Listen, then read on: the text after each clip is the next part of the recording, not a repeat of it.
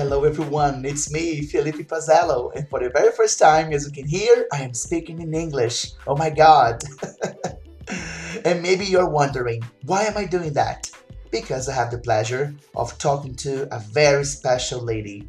Her name is Liz Essery, and she was my teacher, my trainer at Interpret2Be, I2B, which is an online interpreting school in Brazil.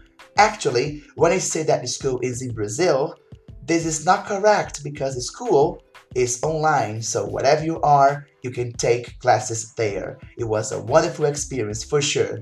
Not only is Liz an amazing interpreter, but also a very interesting person. She's really kind, really smart. So, without further ado, let's listen to Liz. Liz, who are you? Hello, hello, hello, Felipe. Thank you for your interest in me and my work and for the chance to share a little bit about myself with colleagues.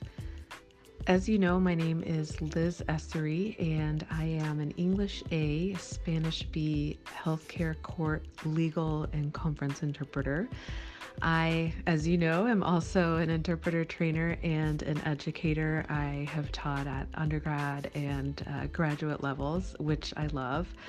One thing that I am not is a translator. I did um, one year of translation courses at the University of Costa Rica, and I really found it fascinating, but it was enough to know that it just wasn't a good fit for me. It wasn't going to work out for me as a career.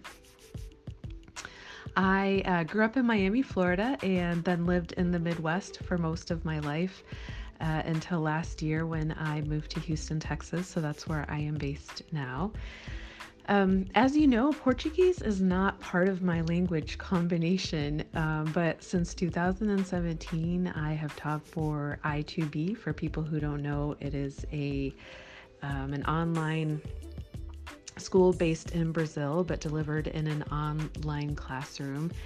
And my Brazilian connection is through uh, Glendon, which is in Toronto, and where I did my graduate work in conference interpreting. So, through those connections, I started teaching for I2B and um, you know eventually was inspired to start lear- learning portuguese just as a personal interest um, not i'm not trying to add a portuguese C, but just through everything that I learned about Brazil, Brazilian history, culture, um, Brazilian Portuguese, through that experience, um, training interpreters for I2B really sparked an interest in, in the language. And I have the students to thank for that. And so that's one of the really really beautiful things about teaching and training i think is that it's it may sound cliche but i think the teacher always you know, the teacher also has a really rich learning experience. So that's me. Um, most recently in my interpreting life, I, you know, during the pandemic have done a lot of court interpreting online. And over the last, you know, year, year and a half, I've done a lot of work online with uh, non governmental organizations and started working a lot in in film thanks to a colleague of mine um, which has been really amazing doing some work with um, documentarians filmmakers who are also activists. And so that has been uh, that's been really exciting to me to explore uh, explore that world. And most recently, just in the last few months, I have gone back to my roots, if you will, and been doing a lot of work on site in the hospital setting, which is where I started and where I worked for about the first 15 years of my career um, was in the hospital setting.